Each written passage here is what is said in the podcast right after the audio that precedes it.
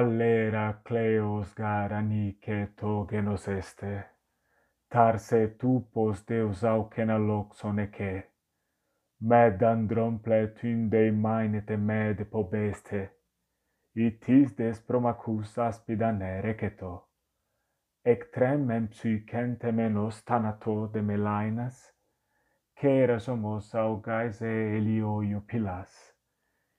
Istegaros areos polidacrio erga idela, eudorgene dae targaleo polemo.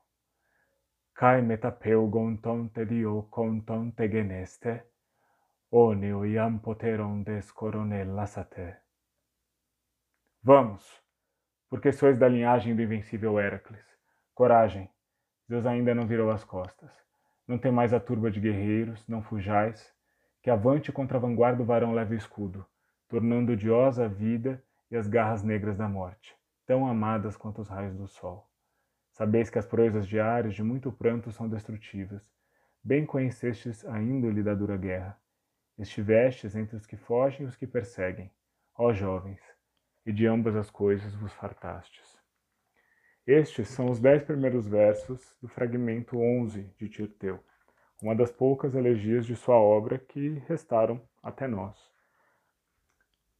Trata-se de uma citação, né? essa, essa, esses versos sobraram é, citados por, por, um outro autor, e uh, é evidente, né, quando ouvimos aqui os versos, o, o tema da elegia e, uh, e a importância desse tema na obra do autor.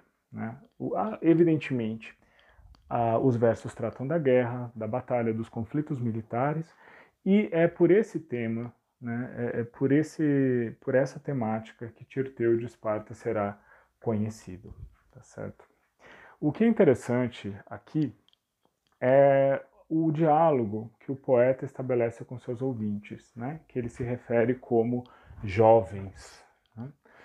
É, a gente vai tratar um pouquinho mais desses ouvintes, da ocasião de performance desse poema, mas o que me interessa é como o poeta está muito seguro da uh, confluência de valores entre ele e seus ouvintes, tá certo? Por um lado, é, não se trata de uma narrativa bélica, né? o poeta aqui não está narrando como uma batalha acontece, não está narrando um conflito, ele está antes uh, exortando os ouvintes, ele está chamando os ouvintes ao combate, tá certo? Mas esses ouvintes não são retratados como covardes, né? ele não está chamando eles ao combate, não está exortando a coragem, porque esses ouvintes não têm essas qualidades. Né? Poderia fazer isso, mas não está fazendo, né? não é o caso aqui nesse poema. Esses ouvintes uh, são retratados como sabedores, conhecedores, né? aqueles que conhecem as proezas de Ares, o deus dos, da guerra, dos massacres, né? e uh, que conhecem, sabem como a guerra funciona, né? e, e conhecem a guerra de seus dois lados. Conhecem a guerra do ponto de vista daqueles que perseguem, ou seja, daqueles que vencem o inimigo e correm atrás dos inimigos para matá-los ou capturá-los, né? mas também conhecem a guerra do seu outro lado, né, a partir do lado da fuga, dos derrotados, do, dos que escapam. Né.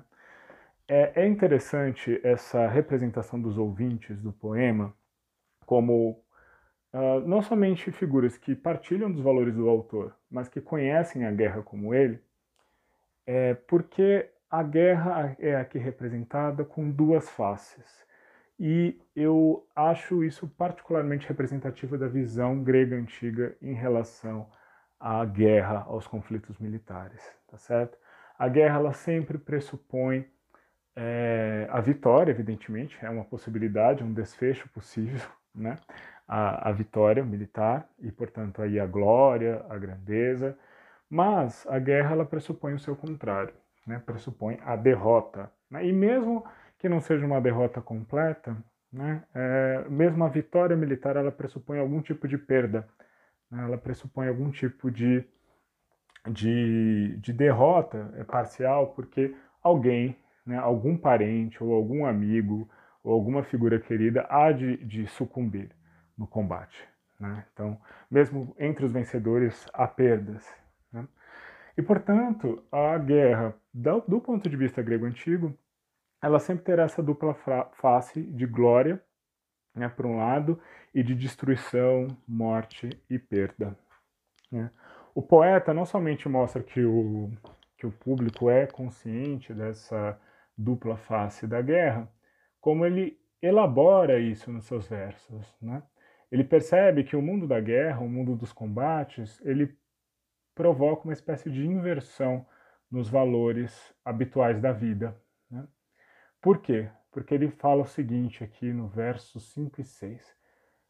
É, ele pede para os jovens levantarem o escudo, né? tornando odiosa a vida e as garras negras da morte tão amadas quanto os raios do sol. Ora, num contexto habitual, né, é, o que se espera, e isso não é somente o nosso imaginário, mas também o imaginário grego antigo, num contexto habitual se espera que amemos a vida e odiemos a morte.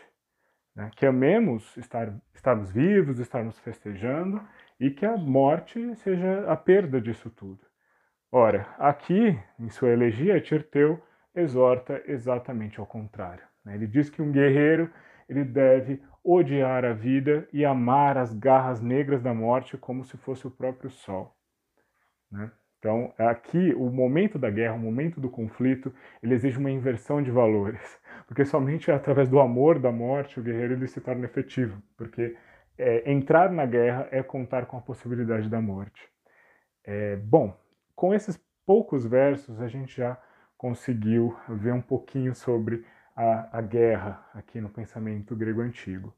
Tanto né, na sua importância coletiva, né, o seu valor reconhecido por poetas e ouvintes, e como né, a sua dupla face, esse teor ambíguo da guerra, essa divisão entre uh, calamidade e glória, entre vitória e derrota, e como o mundo da guerra, de alguma forma, ele realiza uma inversão de valores né? a inversão de valores que está na vida e entre os, os eventos da vida no simpósio. Afinal, o simpósio é um, é um festejo da vida. Né? E a gente vai ver que provavelmente era ele em que eh, esses cantos elegíacos dedicados à guerra eh, eram performados. Tá?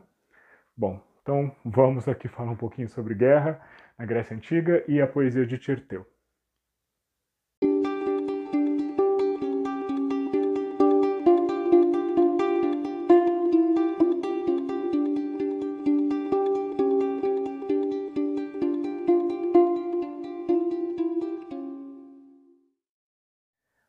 Então vamos falar um pouquinho sobre a visão grega antiga da guerra. Tá? A guerra é, para os gregos antigos, um elemento fundamental da vida e da existência, tá certo? Para eles era um pouco, um pouco não, né? Era praticamente impossível imaginar um mundo sem a guerra, um, um mundo sem conflito militar, tá? É, Para a gente ter uma ideia da dimensão né, da importância e, e da onipresença da guerra na vida grega, é, a gente pode olhar um pouquinho para a obra de Aristófanes de Atenas, um, um comediógrafo que viveu no século, entre o século V e IV a.C., né? Uh, e é conhecido sobretudo por ter escrito Lisístrata, né? entre outras peças. É, Aristófanes, mais do que qualquer outro autor grego, é, é um grande é, elogiador, por assim dizer, né, um, um, grande apologeta da paz, né, da importância da paz e, portanto, é um grande inimigo, é um grande crítico da guerra e de seus efeitos. Evidentemente, Aristófanes ele está pensando na guerra, no principal conflito militar do seu período, a chamada Guerra do Peloponeso, que é uma enorme guerra, né, que dura aí quase três décadas né, entre Atenas e Esparta e seus respectivos aliados. E essa guerra, além de ter durado muito, muito, ela tomou conta ali de grande parte do mundo grego, não inteiro, mas de boa parte né, do, dos gregos, tanto do continente quanto das ilhas. É, bom, principalmente para os camponeses, né, que viam seus campos sendo destruídos na mão dos inimigos, a guerra foi um, uma vivência bastante traumática, né, principalmente para os camponeses atenienses que, no começo da guerra, por causa da estratégia ateniense de, de batalha, recuaram todos para a cidade e abandonaram os seus campos para serem destruídos, né? É, isso os reduziu a uma situação de miséria, inclusive peste, né? Houve é, muitas doenças e, e, bom, era uma, era uma circunstância bastante preocupante, tá? E, e bastante traumática. Bom, em muitas das suas peças, não somente em Lisístrata, né, Aristófanes vai atacar a guerra e defender a necessidade da paz. O curioso, o interessante é que mesmo esse grande defensor da paz é, parece ser incapaz, ou de alguma maneira não vê, a possibilidade de uma paz perpétua e eterna, tá certo? É, existe uma peça de Aristófanes chamada Os Acarnenses, tá certo? E essa pe nessa peça nós temos um personagem uh, chamado de Caiópolis, ou de Ceópolis, né, que, que significa o cidadão justo, que quer, ele é um camponês, né, que quer que a guerra contra Esparta acabe. Né, um camponês ateniense que quer que a guerra contra Esparta acabe. E bom, ele não consegue convencer a Assembleia Ateniense de, de assinar a paz, então ele decide fazer o seguinte: ele decide cerrar uma paz uh, com, sozinho. Ele sozinho vai fazer paz com os espartanos, que vão poupar a terra dele. Né? É claro que na realidade isso não é possível, mas no mundo da comédia é. Né? No mundo da comédia é possível né, você fechar uma paz sozinho contra os inimigos. De qualquer maneira, é interessante que no final da peça né, um mensageiro chega para Diceópolis e propõe algumas possibilidades de paz. Né? uh, passo de 5, de 10 anos, né? agora eu não vou lembrar exatamente da, da, do, da duração né? de cada uma da, da, das tréguas, né?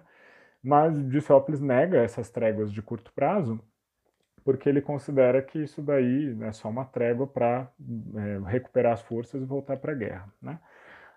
O grande período de paz que ele concebe como a paz máxima que pode ser conseguida é de 30 anos, e ele aceita a oferta de 30 anos de paz contra os espartanos, né? com os espartanos. 30 anos de, de paz com Esparta. Bom, 30 anos né, é o máximo de uh, paz que um grego antigo, ou pelo menos um ateniense, era capaz de imaginar. Tá certo? Mais do que isso, uma guerra, um mundo sem guerra, um mundo sem conflitos militares, era praticamente inimaginável, tá bom? É, mas é interessante é, que já nessa postura de Aristófanes a gente vê que uh, a postura grega antiga em relação à guerra é ambígua. Né? Por um lado, ela, a guerra é vista como algo inevitável, né, de alguma forma, algum tipo de conflito sempre haverá do ponto de vista grego. É, no entanto, não é algo desejável, é algo relacionado à morte, à destruição, à tristeza. É, então, para o grego, a guerra, de alguma forma, ela é como se fosse é, aqueles fatos inevitáveis da vida que ninguém gosta, mas que tem que conviver com eles. Né? Por exemplo, a morte, né? por exemplo, as doenças, né? entre outros os infortúnios e assim por diante. Tá? Essa é parte da, da vida, mas não quer dizer que seja uma parte boa da vida, tá certo? No entanto, tá? é, não é só isso, né? não é só um, um, feito, um fato inevitável, porque não é, não é, a guerra não é vista só como mal necessário, tá? Por um lado ela é isso, é um mal necessário, por outro ela é fonte de renome é fonte de glória né, e fonte de riqueza. Tá? Então, a gente não, para os gregos antigos, a, vi, a visão ambígua em relação à guerra não está somente no, na constatação de que ela é inevitável, apesar de dolorosa e, e mas que, além de inevitável, ela é desejável em certos aspectos. Tá bom? Ela traz a vitória, ela traz a glória, possi e, e, possivelmente né, riquezas com saques e assim por diante. Isso se reflete nos poemas, né, se reflete na, na mentalidade grega. Ora, a guerra ela vai ser lamentada, ora, ela vai ser louvada né, como uma, a principal ocupação de um homem. Né? Lembrando que na Grécia Antiga a guerra era uma ocupação quase exclusivamente masculina, porque as mulheres não podiam servir é, na guerra, né, não podiam ser guerreiras, não, elas não eram criadas para, para isso, né? Ao ponto de que uh, uma da, dos mitos gregos serem as Amazonas, né? Que eram mulheres que combatiam, que, que guerreavam. Mas veja que é, o fato disso ser um mito, né? O fato disso ser Uh, vamos dizer assim, com, concebido como algo fantástico, como os centauros, as sereias, mostra que na mentalidade grega né, o mundo feminino e o mundo da guerra estão uh, muito apartados. Evidentemente, as mulheres elas são implicadas na guerra, né, porque querendo ou não, eh, os maridos vão para a guerra, os filhos vão para a guerra, e se a cidade for capturada, elas são capturadas também. Então, no, nas narrativas, nos poemas gregos sobre a guerra, o feminino sempre vai ter seu lugar, porque ele, é, ele sofre as consequências da guerra de alguma forma mas uh, elas não participavam como guerreiras normalmente. Né? Há algumas exceções, né? há algumas narrativas de mulher, mulheres foram generais, por exemplo, é, mas em geral é, é, não é assim, é o, é o mundo masculino. Tá? É, bom, é, aqui vale a pena a gente pensar em, em como é importante esse, a guerra para o imaginário grego, se a gente prestar atenção no próprio mito grego, né, na própria mitologia, na coleção de mitos que a gente herdou da Grécia Antiga, é, e que mostram como a concepção da guerra não era somente fundamental naquela sociedade, mas compunha o próprio imaginário. Bom, o principal evento da guerra, da guerra não, né? O principal evento da, do mito grego, ou talvez aquele mais conhecido, mais difundido, é sem dúvida a Guerra de Troia, tá certo? Então, é, evidentemente, é uma, um, um, um, conjunto de mitos que tem em seu centro uma guerra indica né, que, que a guerra, o conflito militar tem naquela sociedade um lugar importante, né, específico. O que, que é a Guerra de Troia? Né? Você já, alguém já fez introdução a, a, introdução à literatura grega ou fez mitologia na, na, cultura grega já deve ter ouvido falar desse conflito, ou se não ouviu falar isso por meio do cinema, né? é, é, é de fato um dos mitos gregos mais conhecidos. Eu não vou entrar aqui em todos os detalhes, tá certo? Até porque há, há variantes, mas tudo acontece né, quando um príncipe troiano, né, Troia, uma cidade ali da Ásia Menor, é, ele sequestra a esposa do, do rei de Esparta, Menelau, certo? É, ele sequestra essa, essa esposa é, enquanto está sendo recebido no palácio de Menelau como hóspede. Né? Ou seja, Paris, que é o nome do príncipe troiano, ou Alexandre, né, é outro nome, ele rapta essa a, a esposa do seu do seu anfitrião, né? Ou seja, ele rompe um laço de confiança entre anfitrião e hóspede, que é um dos laços mais importantes né, da Grécia Antiga. Não somente, né, outras sociedades tradicionais valorizam esse, esse laço entre hóspede e anfitrião, né, o, o, anfitrião não pode lesar o hóspede, nem vice-versa, mas na Grécia era um dos mais importantes laços que eram protegidos pelo próprio Zeus. Tá? Então, Paris, Alexandre, sequestrando Helena, que é a esposa do rei de Esparta, Menelau, é, rompe esse, esse laço fundamental da sociedade, que é a hospitalidade. Tá? Bom, como consequência, o que, que acontece?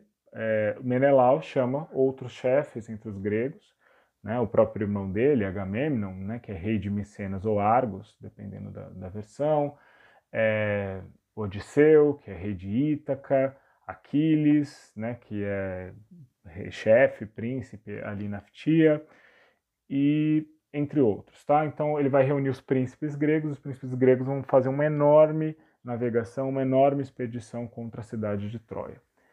O interessante dessa história é que ela tem uma certa origem divina, tá? É, Conta-se que a durante as bodas de Tétis e Peleu, nas núpcias de Tétis e Peleu.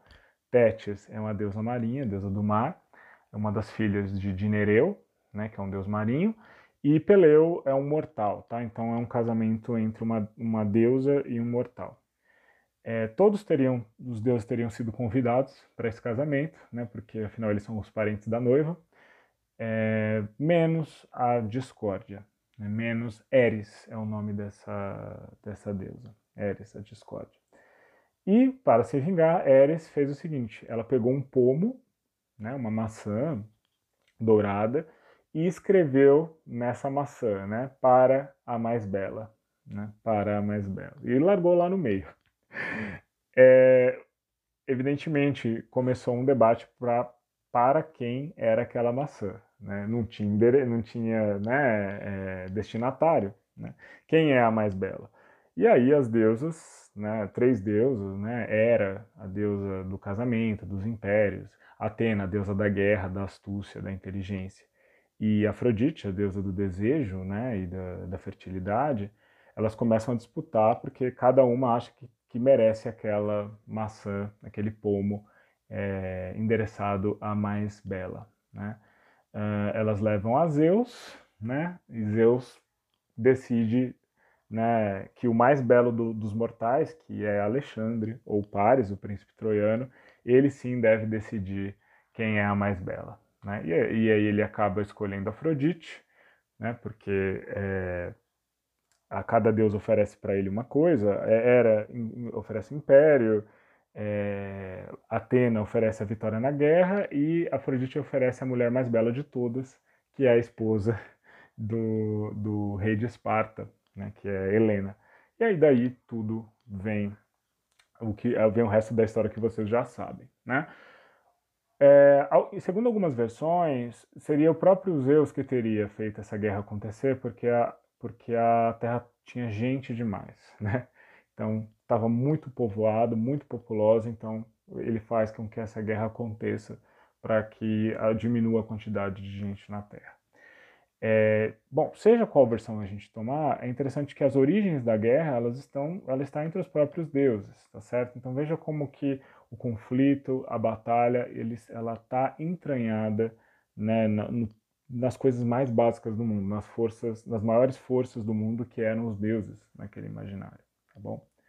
Bom, é, a guerra de Troia ela dura 10 anos com a destruição de Troia, né, e no retorno né, para casa, muitos chefes gregos morrem, se perdem, então é um evento catastrófico, tá certo?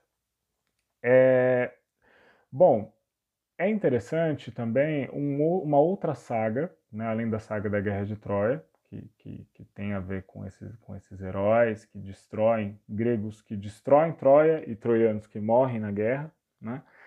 É, tem, tem, tem uma outra saga que é a saga tebana, né? que diz ali que começa mais ou menos com a disputa de dois irmãos pelo trono da cidade de Tebas, os dois filhos de Édipo. Né? Édipo tem, tem filhos e dois desses filhos homens, eles disputam entre si pela, pela cidade, de, pelo trono da cidade de Tebas.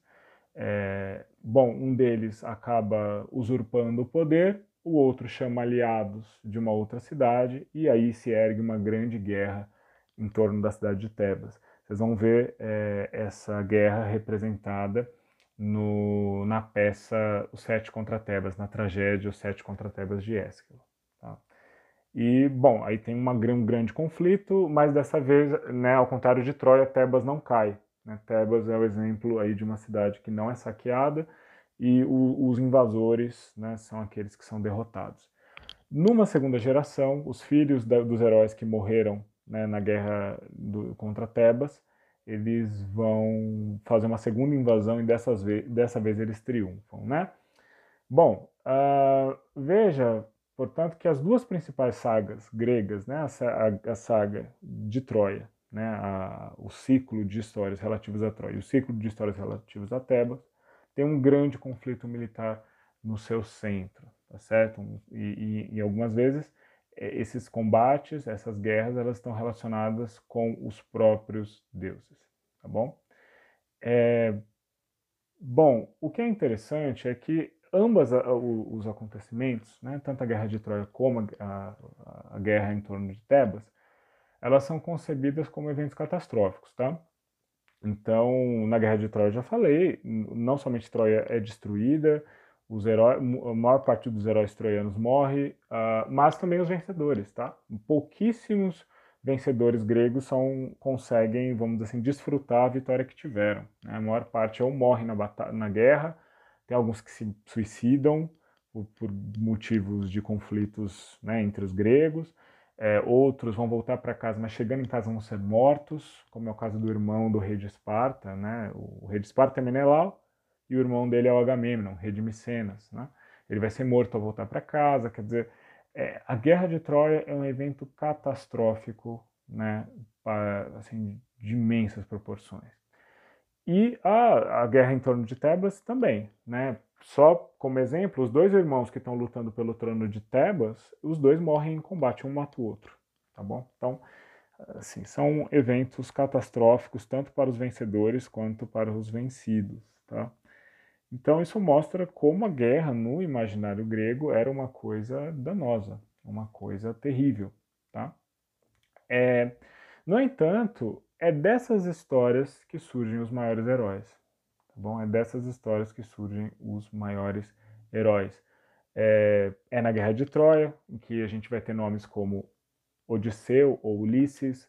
É, Ulisses é a versão romana do nome, né? Odisseu é o nome grego. Odisseu, uh, nós vamos ter Ajax, né? Uh, que é um, um poderoso guerreiro, né? E primo de Aquiles, que esse sim é o mais forte dos gregos, o mais poderoso dos gregos temos Agamemnon, tem, temos Menelau, quer dizer, grandiosos heróis. Do lado dos troianos nós temos Heitor, né, que é o chefe dos troianos, o mais forte dos guerreiros. Nós temos Enéas, né, que, que é um príncipe importante da região também.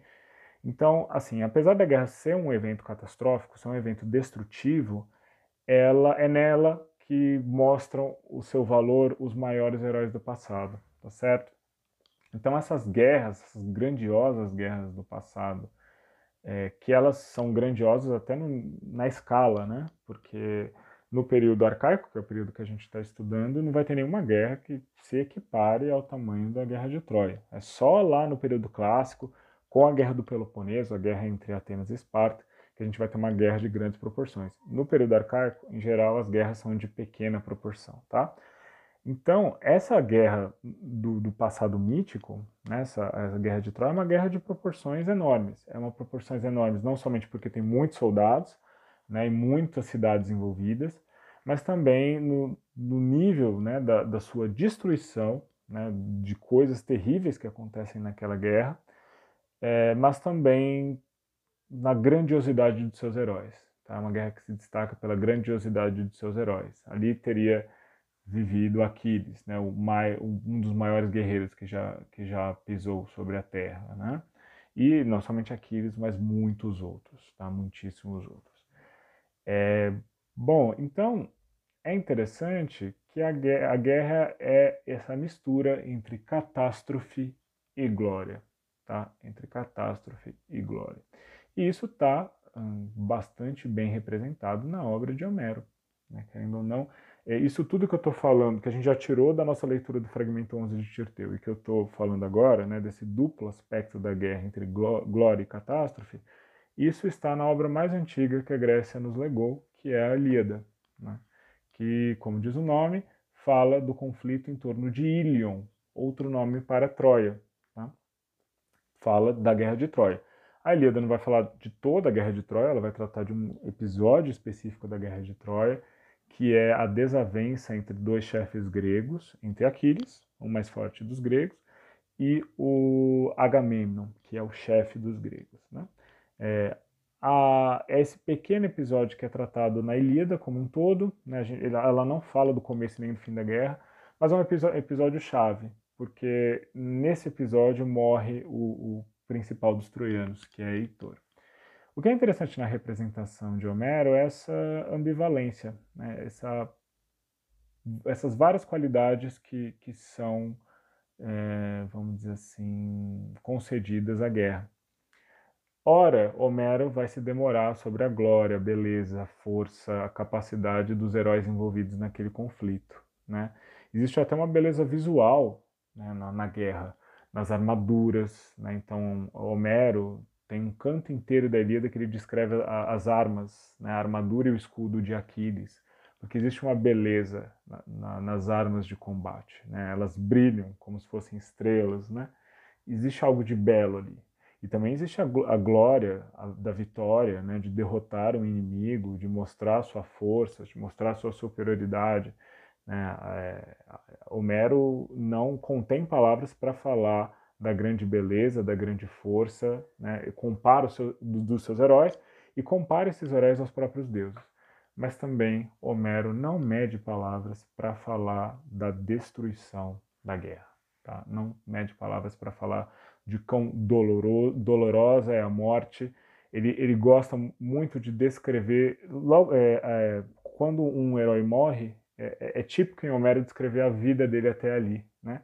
Então ele para a narrativa só para contar a vida daquele herói que acabou naquele momento, que foi morto ali, né?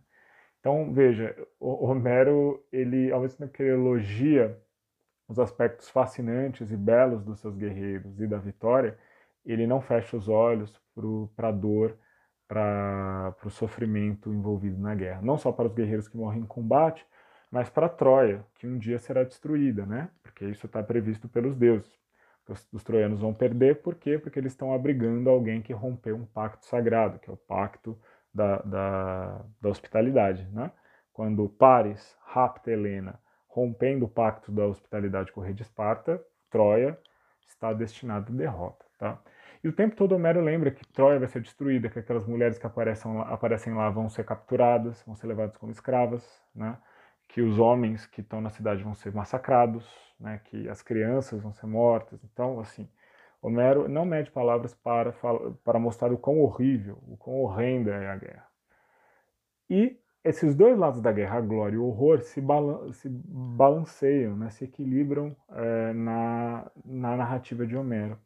E, evidentemente, isso não é só Homero, né, isso está na na poesia grega arcaica e na poesia antiga como um todo. Né? A, a guerra é ora com, contemplada com maravilhamento pela vitória, pela força, pela beleza das armas, mas ora contemplada em seu horror, em sua destruição. Né? O enorme sofrimento que provoca para, para, para os vencedores, mas principalmente para os vencidos, né? para as cidades destruídas, para os cidadãos escravizados né? e assim por diante. É, bom, é, só para terminar essa parte da importância da guerra no mito grego, eu menciono que nem os deuses estão livres da guerra, né? mas o próprio estabelecimento do poder do, dos deuses olímpicos depende de uma série de conflitos que acontecem ao longo da geração dos deuses. Não vou tratar disso em detalhe, tá? Isso aí a gente é, vê principalmente no curso de é, mitologia na cultura grega. Mas, se vocês lerem lá na Teogonia de Exildo, vocês vão ver que nessa outra obra fundamental da literatura grega, a guerra ela tem um ponto, ela, ela ocupa o centro dessa narrativa. Por quê? Porque para Zeus se estabelecer como rei dos deuses, ele vai ter que uh, se voltar contra o próprio pai, né? um, um pai, Crono, o deus, o titã Crono, que devora os próprios filhos né? para evitar que nasça aquele que que, o, que vai derrubá-lo. Ele consegue devorar todos os filhos quando nascem, menos Zeus, que é, é aquele que está destinado a derrotá-lo. Né? Bom, Zeus vai fazer alianças com outros deuses, né? vai conseguir que os ciclopes fa fabriquem os relâmpagos para ele, e com novas armas e novos aliados, né? Zeus, usando a sua astúcia, liberta os irmãos do estômago do pai e faz uma grande guerra contra o pai e os outros titãs, que são os deuses da mesma geração de Crono. Né? E vai ser dessa guerra entre os deuses da geração anterior, que são os titãs, e os novos deuses, que são os deuses olímpicos, que vai surgir a própria ordem do mundo. Tá certo? Então, vai ser da vitória de Zeus e dos deuses olímpicos contra os titãs e Crono que vai nascer a própria ordem do mundo na concepção grega. Tá certo? Evidentemente que o que Zeus consegue fazer ali é extirpar a guerra do mundo divino a partir daquele momento. Claro, ainda vai existir conflitos entre os deuses, né? mas nunca mais daquela proporção. Né? Claro, são deuses, né? os deuses não vivem submetidos às, às mesmas questões, os mesmos problemas que os mortais, tá? Mas veja que mesmo esses seres em algum momento tiveram que participar da guerra né, e de tudo que está envolvido com a guerra. Não propriamente a morte, né, porque os deuses não morrem na concepção grega antiga, mas os, os titãs que são vencidos, eles são levados ao mundo dos mortos, onde eles, eles são aprisionados. Né? Então não é uma morte propriamente dita, mas é o mais próximo da morte que um deus pode chegar. Tá bom? Então veja, a guerra é tão fundamental no, no mundo grego, no, na concepção de mundo grego, que até mesmo na, na, formação do mundo divino, na subida de Zeus como soberano do mundo, né, de deuses e homens, a guerra é o meio pelo, é, pelo qual isso acontece, tá certo? É por meio da guerra que os deuses olímpicos chegam onde estão e, e Zeus chega onde está, tá bom? De alguma forma, é, na Teogonia de Exildo, que narra a, a a, o nascimento dos deuses e o estabelecimento do poder de Zeus, é, ficam dois elementos ali importantíssimos na, na, na, formação do mundo. Por um lado, Eros, né, o desejo, que faz com que né, os deuses se unam e tenham filhos. Né? Mas o outro lado do desejo de Eros é Eris, a discórdia, tá certo? E essa discórdia é tão parte do mundo, é tão é, vamos dizer assim, entranhada no mundo quanto Eros, tá certo? Ainda que Eros seja um deus mais primordial, é, o conflito, a, discórdia, a, a guerra é, é, uma constante no imaginário grego, inclusive em relação aos deuses, inclusive a formação do próprio mundo. Né? Essa alternância entre o forte desejo que une as coisas e a discórdia que faz com que elas entrem em conflito e as separem. Tá? Bom, uh, é isso que eu queria falar para vocês, um pouquinho né, sobre uh, essa, a importância da guerra no mito grego, né, tanto nos mitos relativos a heróis, como nos mitos relativos aos deuses. Tá? Agora, na próxima parte, eu vou falar um pouquinho sobre uh, o código eh, de heróico, né, o código de honra heróico, é, e o papel da guerra nesse código de, de honra. E também vou falar um pouquinho sobre Tirteu, né, especificamente na Esparta arcaica. Então vamos lá?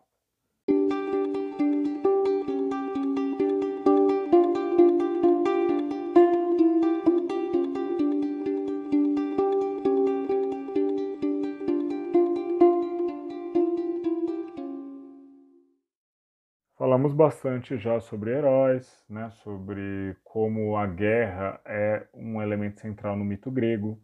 As duas principais sagas, os dois principais ciclos de histórias gregos estão relacionados à guerra, que é o ciclo troiano e o ciclo tebano. Mas eu queria me demorar um pouquinho mais sobre esse código de honra heróico, né, que, que é basicamente uh, os padrões de comportamento que guiam o herói grego antigo, né? E os homens comuns que se espelhavam nesses heróis de alguma forma. Né? Bom, antes de mais nada, a gente vai precisar falar da própria ideia de morte no mundo grego. Tá?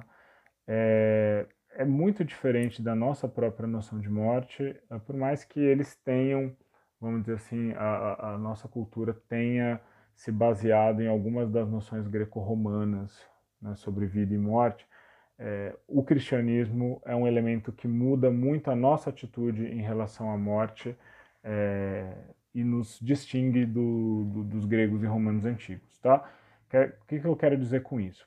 A nossa cultura, ela firmemente, uh, vamos dizer assim, é, ela depende, a, sua, a concepção de morte da nossa cultura está muito ligada com a concepção de vida após a morte. Tá? Quer dizer, mesmo quem não é uh, cristão, é, foi criado numa uma cultura cristã, né? que, que muitas vezes fala de paraíso, de inferno, quer dizer, que tem essa ideia de que depois da morte você tem uma espécie de, de vida.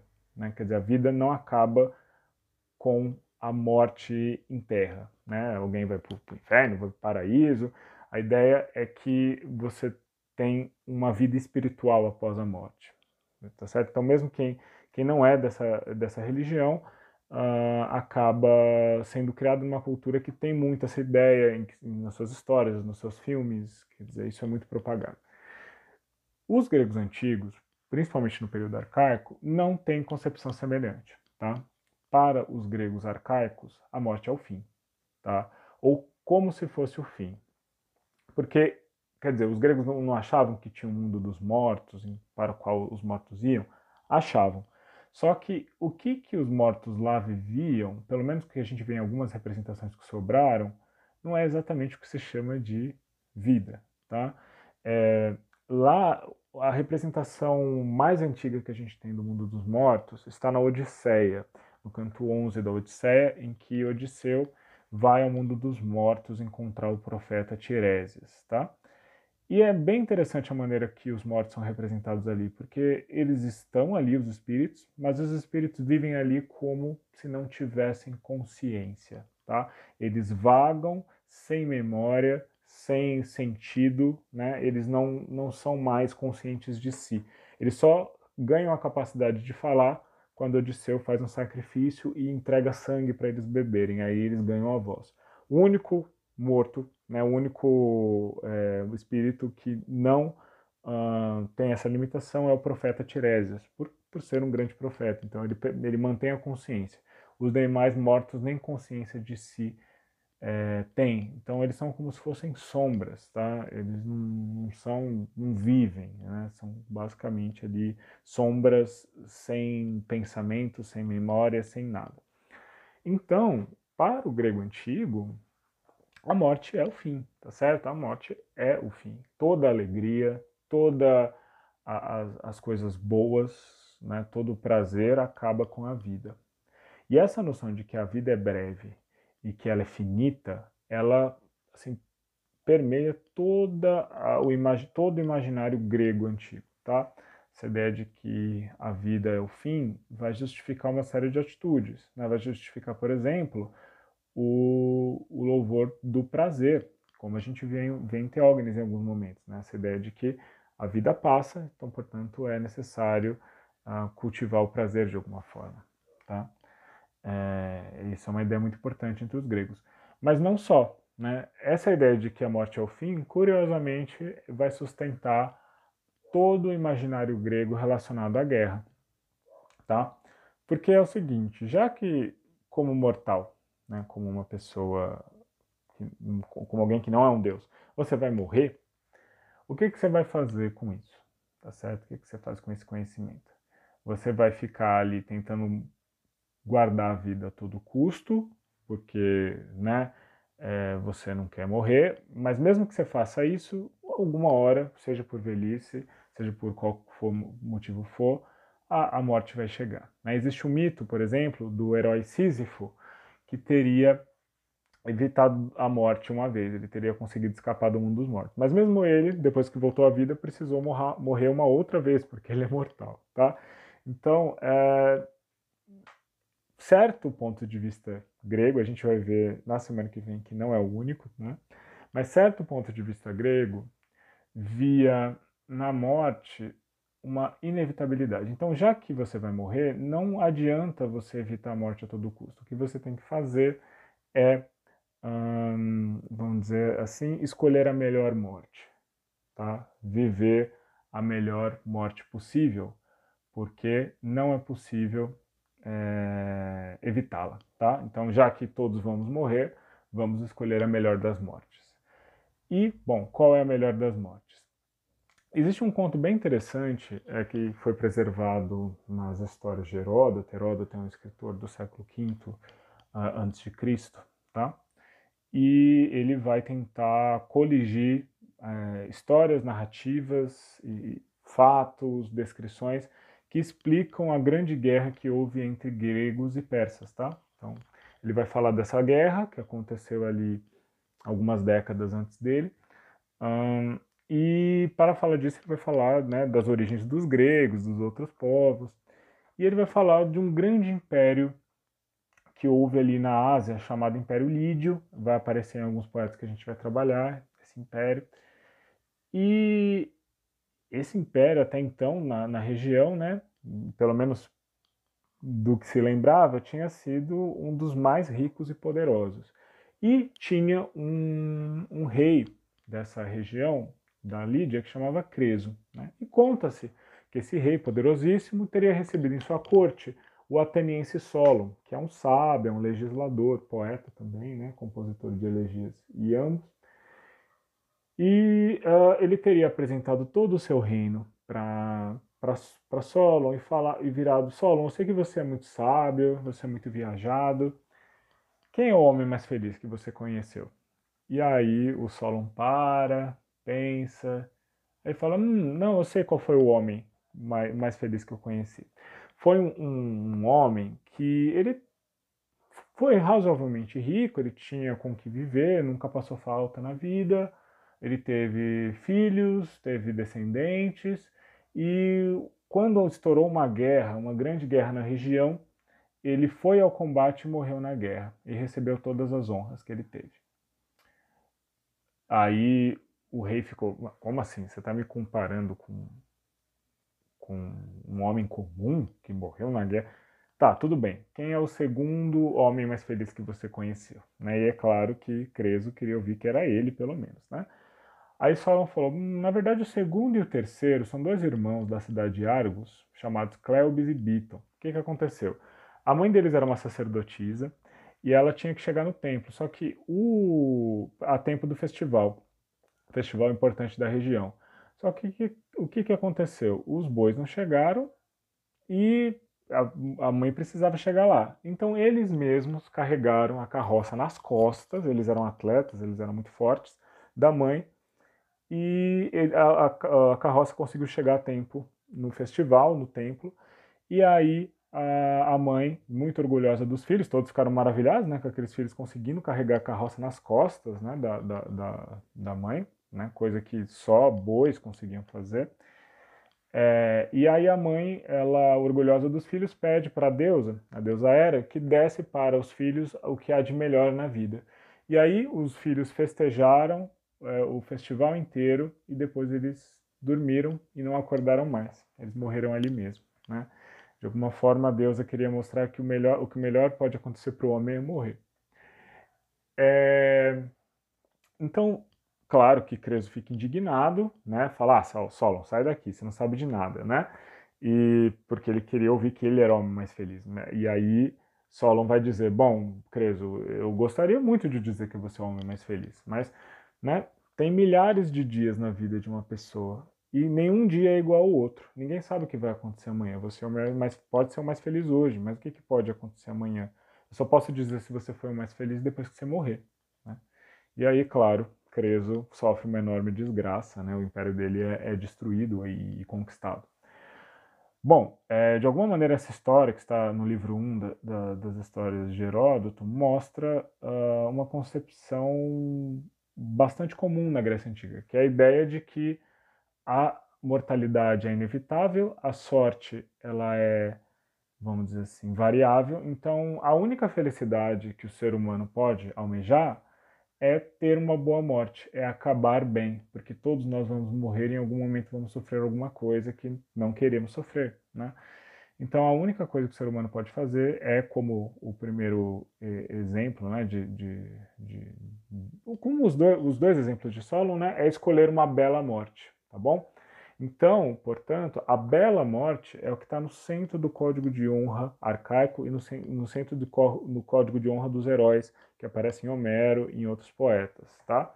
É a ideia de que a única maneira de atingir alguma bem na vida é morrer bem, e não somente porque é uma bela morte, no sentido de que os outros vão olhar para você e falar, não, esse aqui morreu bem. Mas porque essa bela morte, essa consideração da comunidade, ela redunda em glória, ela redunda em renome, tá certo? É, é somente a bela morte, é ter morrido como se deve, fazendo o que se deve, que alguém ganha a chance de ser relembrado no futuro tá bom? Então os heróis homéricos eles são muito conscientes disso. Né? Tem um momento na Odisseia que Odisseu está preso ali numa tempestade e ele se lamenta e fala, bom, se é para morrer numa tempestade que ninguém vai saber que eu morri aqui, era melhor nem ter voltado, era melhor ter morrido em Troia, né? É, porque lá pelo menos todo mundo saberia que eu morri em combate e minha glória seria eterna, tá certo?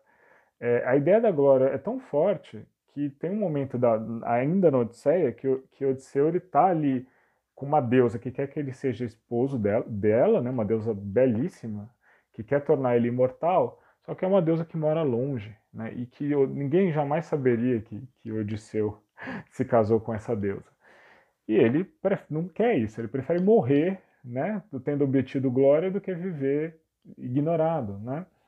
Então, é, a glória, a bela morte, ela é a única maneira de superar e de vencer de alguma forma a morte.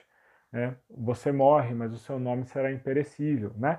Isso está é, numa outra via, né? Mas assim, isso está lá naquela elegia de Teógenes para Cirno, né? Quando ele fala que Cirno morrerá, mas será imortal, né? Porque foi cantado por, por Teógenes. É...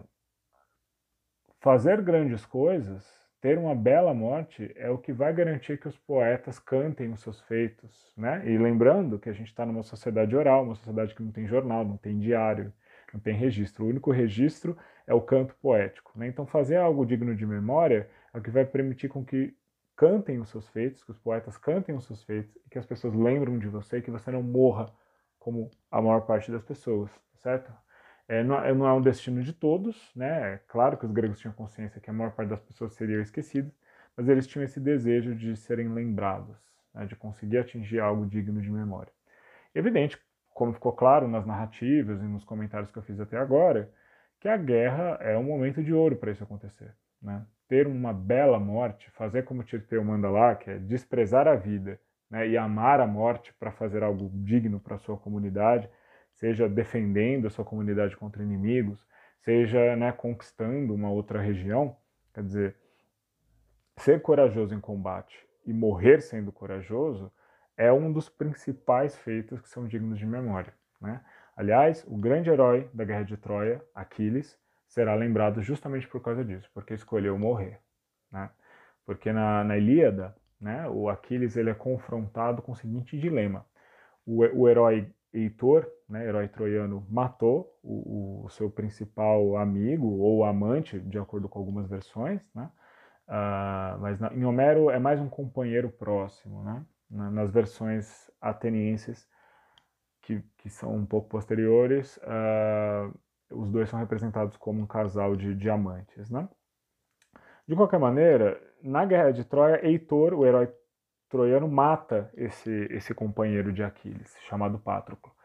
E claro que, que Aquiles ele quer se vingar, mas ele sabe que foi previsto para ele que se ele matasse Heitor na guerra de Troia, ele não voltaria para casa. Né? E o que Aquiles escolhe, escolhe vingar o amigo, mesmo que signifique a morte, porque ele sabe que essa é a única maneira que, que ele será lembrado né, que ele, ele não quer envelhecer anônimo.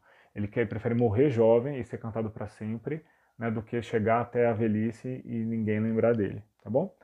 Então, a, a guerra, ela é um, uma, a morte em combate, né, a morte na guerra, é um ponto central do código de honra heróico, né? Porque, por um lado, é alguém que se sacrifica por sua comunidade, né? Então, alguém que se sacrifica e que luta bravamente em nome do seu exército ou da sua cidade, né? É, eu falo exército assim, né, do, de um exército que está invadindo uma outra região ou para defender sua cidade, então é alguém que, que defende a comunidade de alguma maneira, mas que é alguém que, que defende a própria honra, né, no sentido que mostra que, que o mais importante para ele é um belo feito, mais do que é, garantir a vida a todo custo, tá certo? Bom, é em torno desse código de honra que defende uma bela morte, porque essa única maneira do, do humano guardar para si alguma forma de, de imortalidade, é em torno desse código que os poemas, que as elegias de Tirteu é, foram compostas, tá certo? A gente vai ver isso em boa parte dos, dos, dos fragmentos de Tirteu, né? esse modelo de conduta, tá bom? Então, eu termino mais essa parte aqui e agora a gente vai falar um pouquinho sobre Tirteu e Esparta e fechamos essa parte em áudio.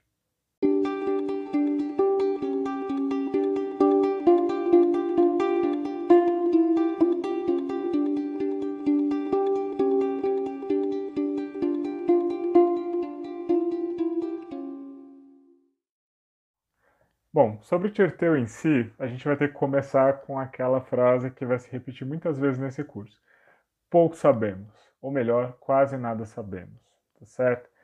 É, a gente sabe que ele viveu na Esparta do século 7 a.C., Algumas fontes diz que, dizem né, que ele não era espartano, que ele vinha de Atenas, por exemplo, né, mas não há nada que garanta isso, tá certo? Temos um fragmento, por exemplo, em que Tirteu se inclui entre os espartanos, né, que se inclui entre os espartanos. Não sabemos é, se ele está falando no próprio nome dele ou se ele está falando no nome da comunidade, né, mas é muito provável que essa ascendência estrangeira de Tirteu é, tenha vindo posteriormente, porque, é, principalmente de um olhar ateniense, do, do, período clássico, Esparta não seria uma região assim muito é, assim própria para, para que nascesse um grande poeta, tá certo? Porque a gente vai ver que no período clássico Esparta é visto, vista como uma sociedade militar, austera, né, que há pouco espaço para o cultivo do, do que é refinado como poesia. Né? Então, é, essas fontes posteriores é, encaravam um poeta espartano como uma contradição em termos, de alguma forma, tá? É, mas não sabemos. Nós, temos esses testemunhos, nós temos essa, é, esses pouquíssimos dados a respeito de Tirteu, tá? É, bom, o fato dele pelo menos ter vivido em Esparta, não sabemos se ele nasceu lá, é, no século VII tem, é, vamos dizer assim, consequências importantes, tá? É, a Esparta do, do século VII é, é uma sociedade que passou por, quer dizer, entre o século VIII e o século VII, passou por grandes conflitos, tá? Grandes conflitos militares. E esses conflitos é, são internos, são uma cidade que passou por muitas, muita discórdia civil, né, conflito entre cidadãos, entre os detentores de terras e aqueles que nada tinham. A gente não sabe exatamente os detalhes desse conflito, mas a gente sabe que a gente teve conflitos civis em Esparta, assim, muito cedo, né, ali entre o século 8 e 7. E também é, foi um momento de conflitos externos. Tá? A Esparta é uma cidade né, que fica ali no, no Peloponeso, né? Tem toda uma região em torno dela que é que é com, com, com a qual ela se identifica, né? Que é a Lacônia, né? Eh, e, e, essa e essa região é, teria entrado em conflitos com os vizinhos, tá?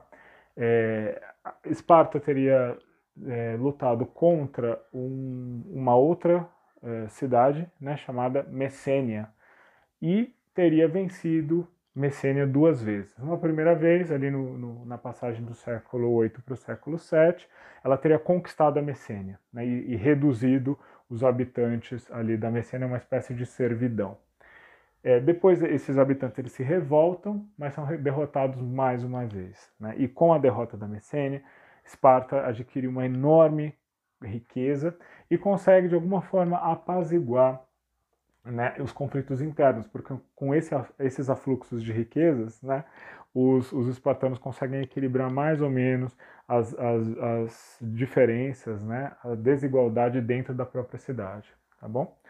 É, e a partir desse momento, é, é, Esparta não somente vai conseguir assegurar né, a, a, própria estabilidade interna, porque inclusive vai ter, vai ter reformas né, que vão estabelecer uma constituição, por assim dizer, né, um, um formato político que assegura essa estabilidade, mas ela vai se colocar como o grande poder é, militar da, da, da Grécia continental, principalmente no Peloponeso, né, na qual é o poder hegemônico. Peloponeso é aquela península no sul da, da Grécia continental, né, mas ela também vai ser o grande poder né, da, da, da região e vai começar, inclusive, posteriormente a intervir na política de outras cidades, né? Por exemplo, a é, Esparta, ela vai conseguir, ela vai ser a responsável por derrubar os tiranos de Atenas e, e de outros lugares, né? É, bom, então essa estabilidade política que, a, que Esparta consegue bastante cedo, se a gente comparar com outras cidades gregas, né, já no, no século VII, né, e essa, essa conquista militar que dá um grandioso poder econômico para Esparta, vão garantir essa hegemonia dessa região, tá? É, quando a gente fala de Esparta, o que vem na nossa cabeça é a Esparta clássica, né? A Esparta que a gente vê retratada pelos atenienses ali no século V, século IV a.C. e depois.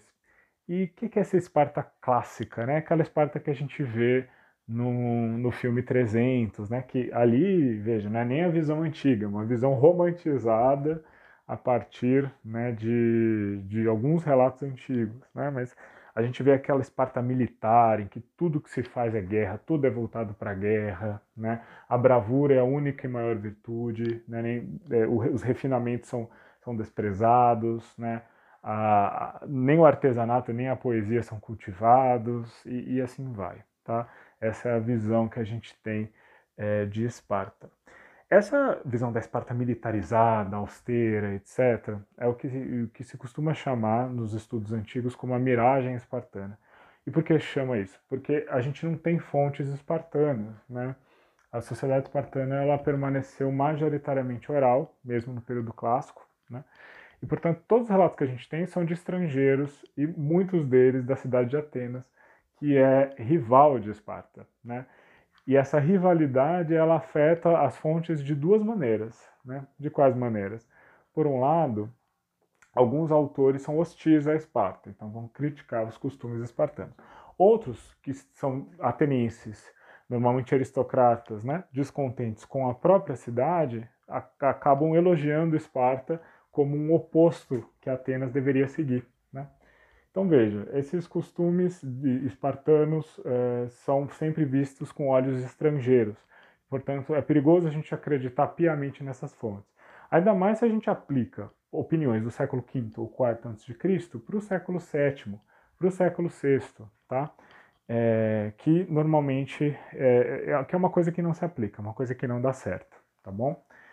O que é essa Esparta do período clássico? Não era uma cidade muito diferente das outras cidades gregas, pelo que a gente vê nas, no, nos achados arqueológicos, nos resquícios do, de poemas da, desse período. Tá? É, só para você ter uma ideia, a, a Esparta, claro que Homero está falando de um período mítico, né? mas Esparta, na Odisseia, porque o filho de Odisseu, Telêmaco, é, na, procura do pai, ele vai para Esparta. Né? Esparta é um lugar riquíssimo, um lugar poderoso.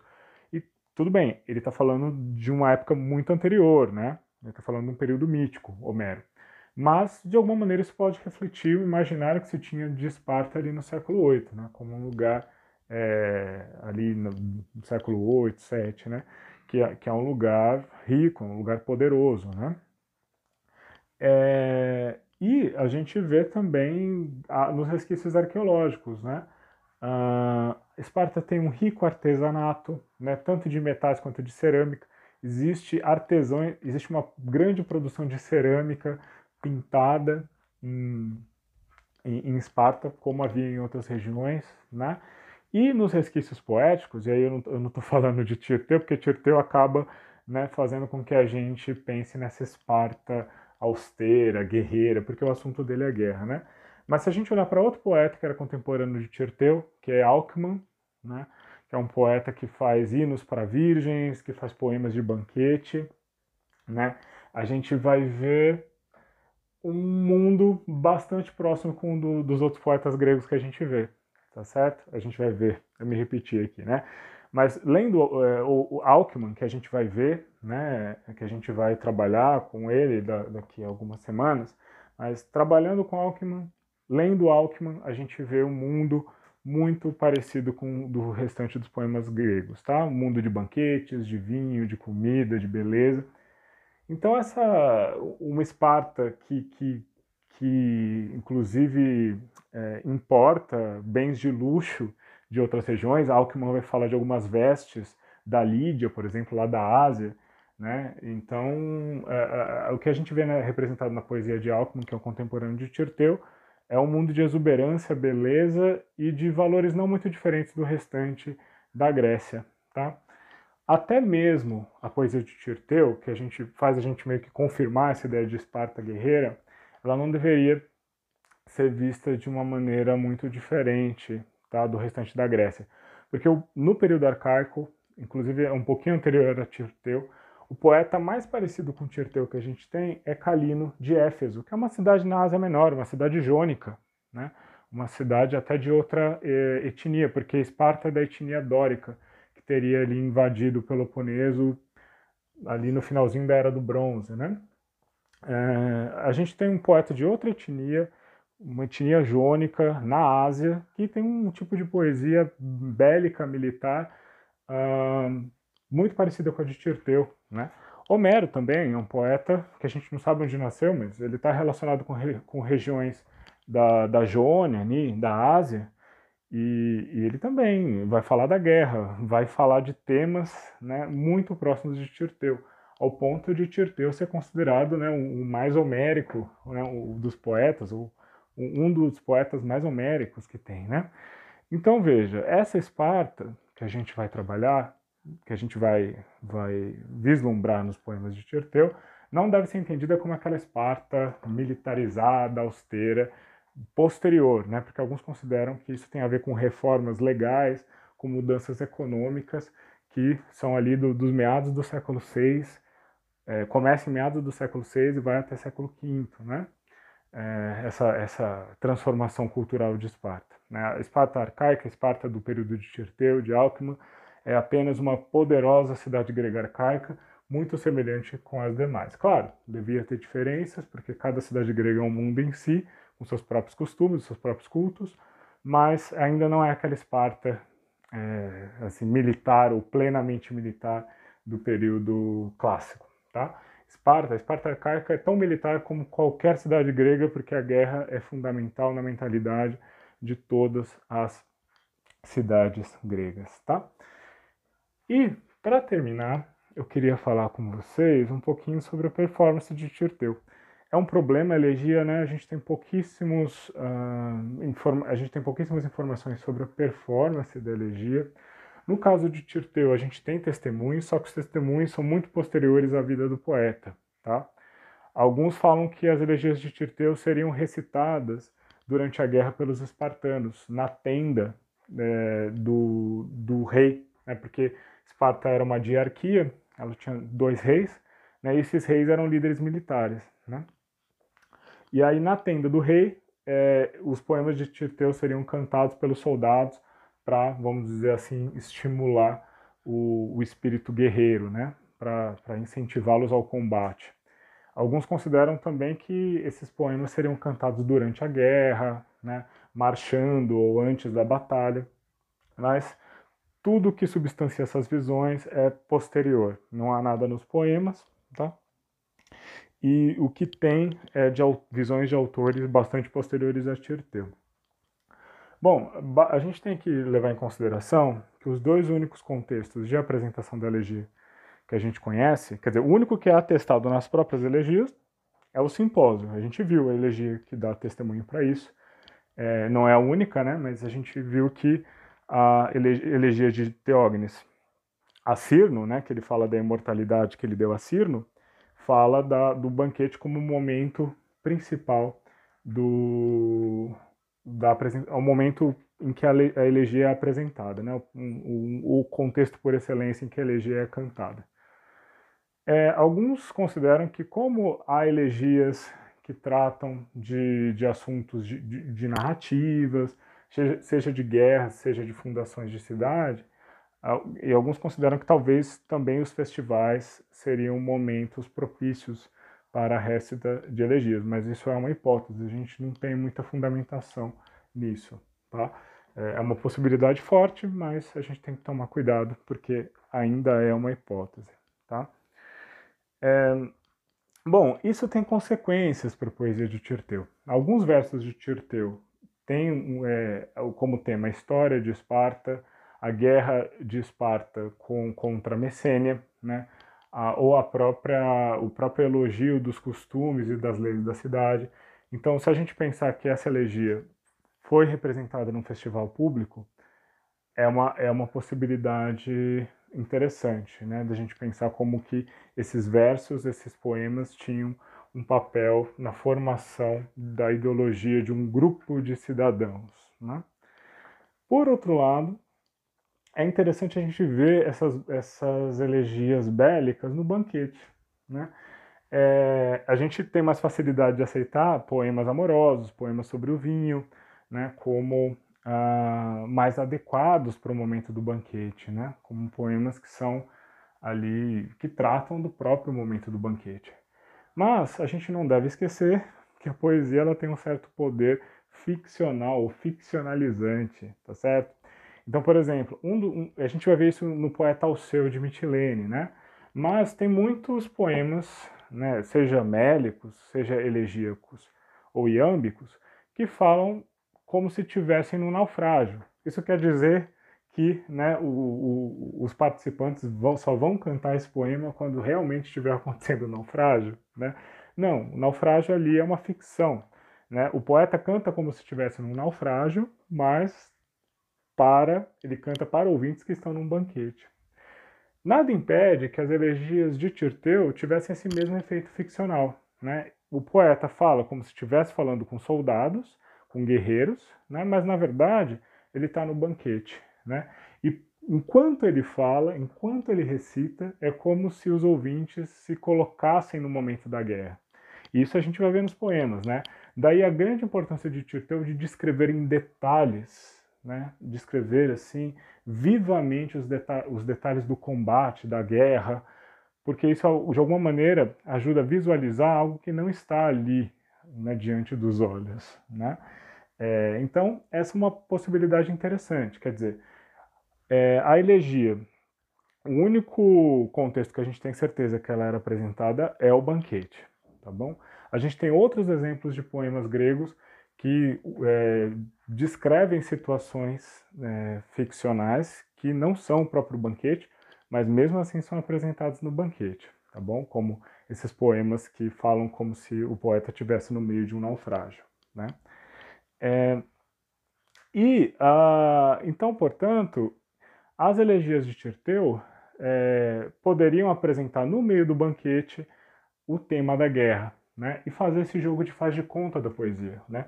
O poeta finge que está no meio da guerra, enquanto escutam o poeta, enquanto escutam o poeta, os ouvintes fingem também para si mesmos que estão na guerra, né? E visualizam aqueles detalhes sobre o combate, a batalha, a bravura, né? E é claro, uma vez que a guerra era onipresente na Grécia Antiga, né? uma vez que a guerra era, é, estava em toda parte e era parte fundamental da formação do, do, do homem grego antigo, todos os ouvintes sabem do que o poeta está falando. Né? Todos os ouvintes entendem da guerra, participaram da guerra, ou pelo menos os pais deles. Se eles foram muito jovens e ainda não foram para a guerra, né? pelo menos os pais foram. Então, é, veja, Tirteu não está falando para pessoas que não têm ideia daqueles eventos que ele está dizendo. Né? Então, mesmo que aquela canção seja representada num banquete, não seja antes de um combate ou no meio de uma campanha militar, é, Tirteu está falando com valores tão fundamentais para aqueles ouvintes como o banquete, o desejo, né, o, o vinho, a, a poesia e a música. Tá bom? Então é isso. Eu quis apresentar brevemente aqui os temas que vocês vão encontrar em Tirteu. E, bom, na nossa aula síncrona a gente vai falar um pouquinho mais lendo os versos, tá bom? Então fiquem bem e até breve.